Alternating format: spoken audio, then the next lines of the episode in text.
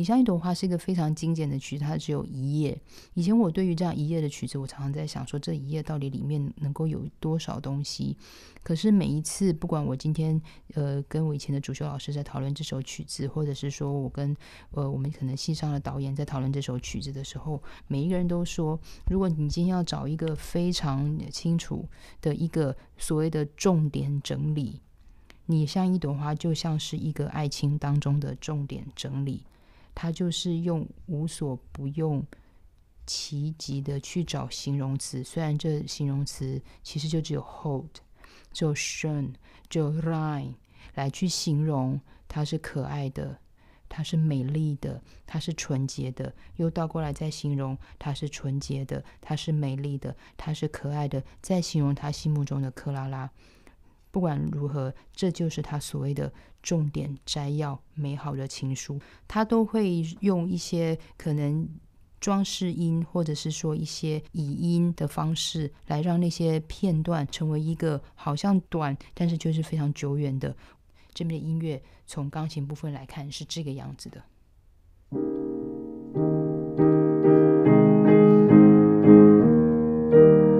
所以像这个地方。就会比较建议他务必一定要把它放在踏板里面，因为很多时候我觉得它的装饰音比较像是桥梁，它这个桥梁是横跨在两个小节当中，作为一个情绪上面的一个引导，然后之后它就会接一个键满了，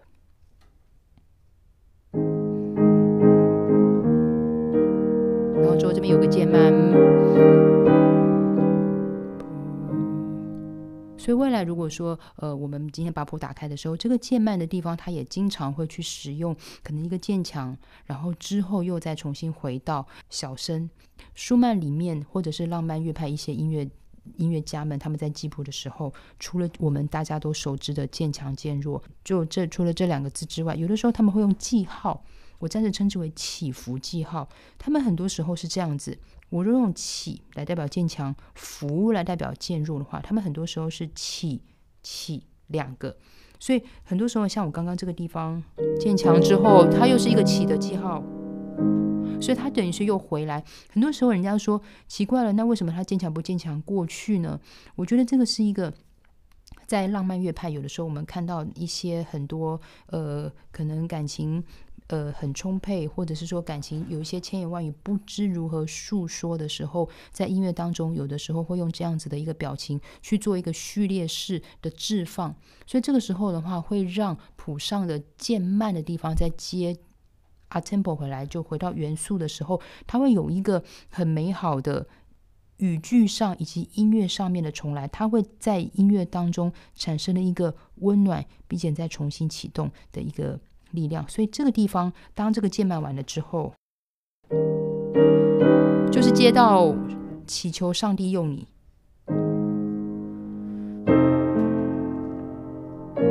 这边，所以在这个地方来说的话，这个小音符，然后重音在这边，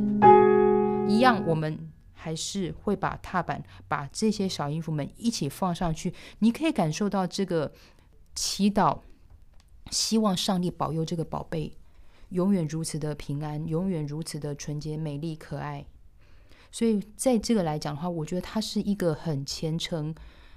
很想把自己的祝福完全献上，达到天上的一个时刻。所以，舒曼在这个地方来讲的话，他不用写写特别的一个渐慢，因为渐慢在后面，反而他在渐慢的地方没有特别的使用这样子的时间，他反而是在祈求上帝。保佑你。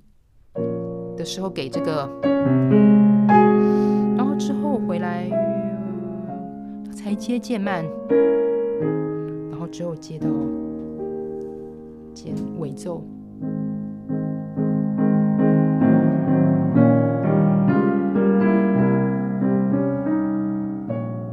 这个地方也是有一个装饰音的部分，那这个装饰音部分是很巧妙的，跟它最后的一个渐慢放在一起，所以你会发现说，它最后面的这一个渐慢来讲的话，因为这个小小的这个装饰音的导引，竟然变得如此的亲爱，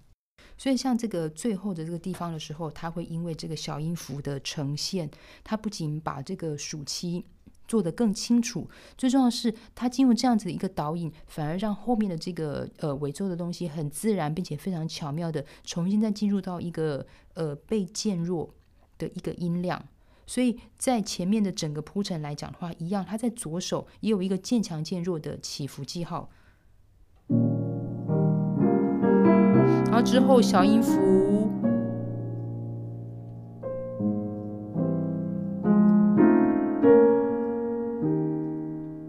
是小音符。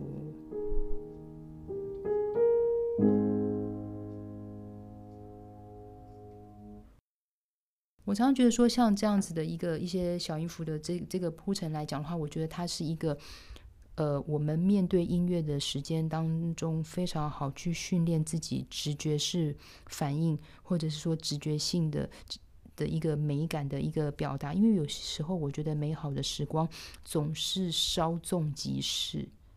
而或许舒曼也用这些小音符的东西来代替或代表。他对于这个幸福，不知是不是真真实实的握在手上的这种，好像危机又像珍惜，但是又恐惧，但是又担心他稍纵即逝，但是又如此真爱，这样子一个复杂矛盾的东西。舒曼长期其实都是知道他的精神的状况其实是属于处于一个比较崩解的一个边缘。所以他经常在这个崩解边缘的内心，带着他自己的自制力，努力的去用他能够控制所呈现出来清明的状态、清楚的状态，来记录下他的每一首曲子。所以我觉得，如果有的时候你如果觉得舒曼有一些音乐，它特别能够唤起你，或是他特别跟你亲近，我觉得我们可能不用再特别的去着眼在于音乐史上面，可能他什么两次投河，或是进疗养院，或者是说他可能精神非常的溃败。当一个自己精神在溃败这个边缘在行走的人，其实他们比谁都恐惧，并且他们同时比谁都了解自己。所以这种时候，他们在这些时刻总是会愿意为他们的艺术，甚至于说他们可能为他们自己真爱的女生或他们自己真爱的宝贝，想要去把一些重要的时刻给记录下来。我觉得这是为什么我特别的会去珍惜他的音乐，因为他是如此的用力在护着他。即将要崩溃，或不知什么时候会被自己引爆，或者不知道什么时候会因为生活上面的一些事情所诱发而进入到崩解的状况。我相信他每一天有可能都是觉得自己走在一个钢索上面，呈现每一个每一个曲子，然后过了每一天的早晨，过了每一天的黄昏。所以有的时候，每次看他的尾奏，我们想想看他《女人的爱与一生》或者《诗人之恋》那些钢琴独白，我就觉得他的尾奏这些东西其实都充满着非常珍贵的时间。所以如果未来我们能够有在这个机会再去看到他的一些尾奏，有看到他这些小音符，有看到他这些记录，他每次总是把他如果今天觉得这个键盘要多少的时候，他总是会为你献上点点点点点。这样子的部分通常都是放在尾奏，而不是放在他的这个所谓的曲子当中。所以，如果说你我们未来如果有看到这些的话，我都会想要去看为什么他这个地方要放渐慢了？他这个渐慢当中又又有些什么？那为什么既然已经写了渐慢，还要再把时间好像这么多复杂的节奏以及呃装饰音要把它放的这么的巨细靡遗？到底在这样子的？一个几个小节里面，它是装了多少的思绪？那我们或许也应该要庆幸，就是因为他的思绪如此的缜密，如此的细碎，或者是说如此的呃软弱，所以也因为这个样子的话，他把这些千言万语都放在这些细细的、小小的这些线索当中了。我是徐佳琪，下次见。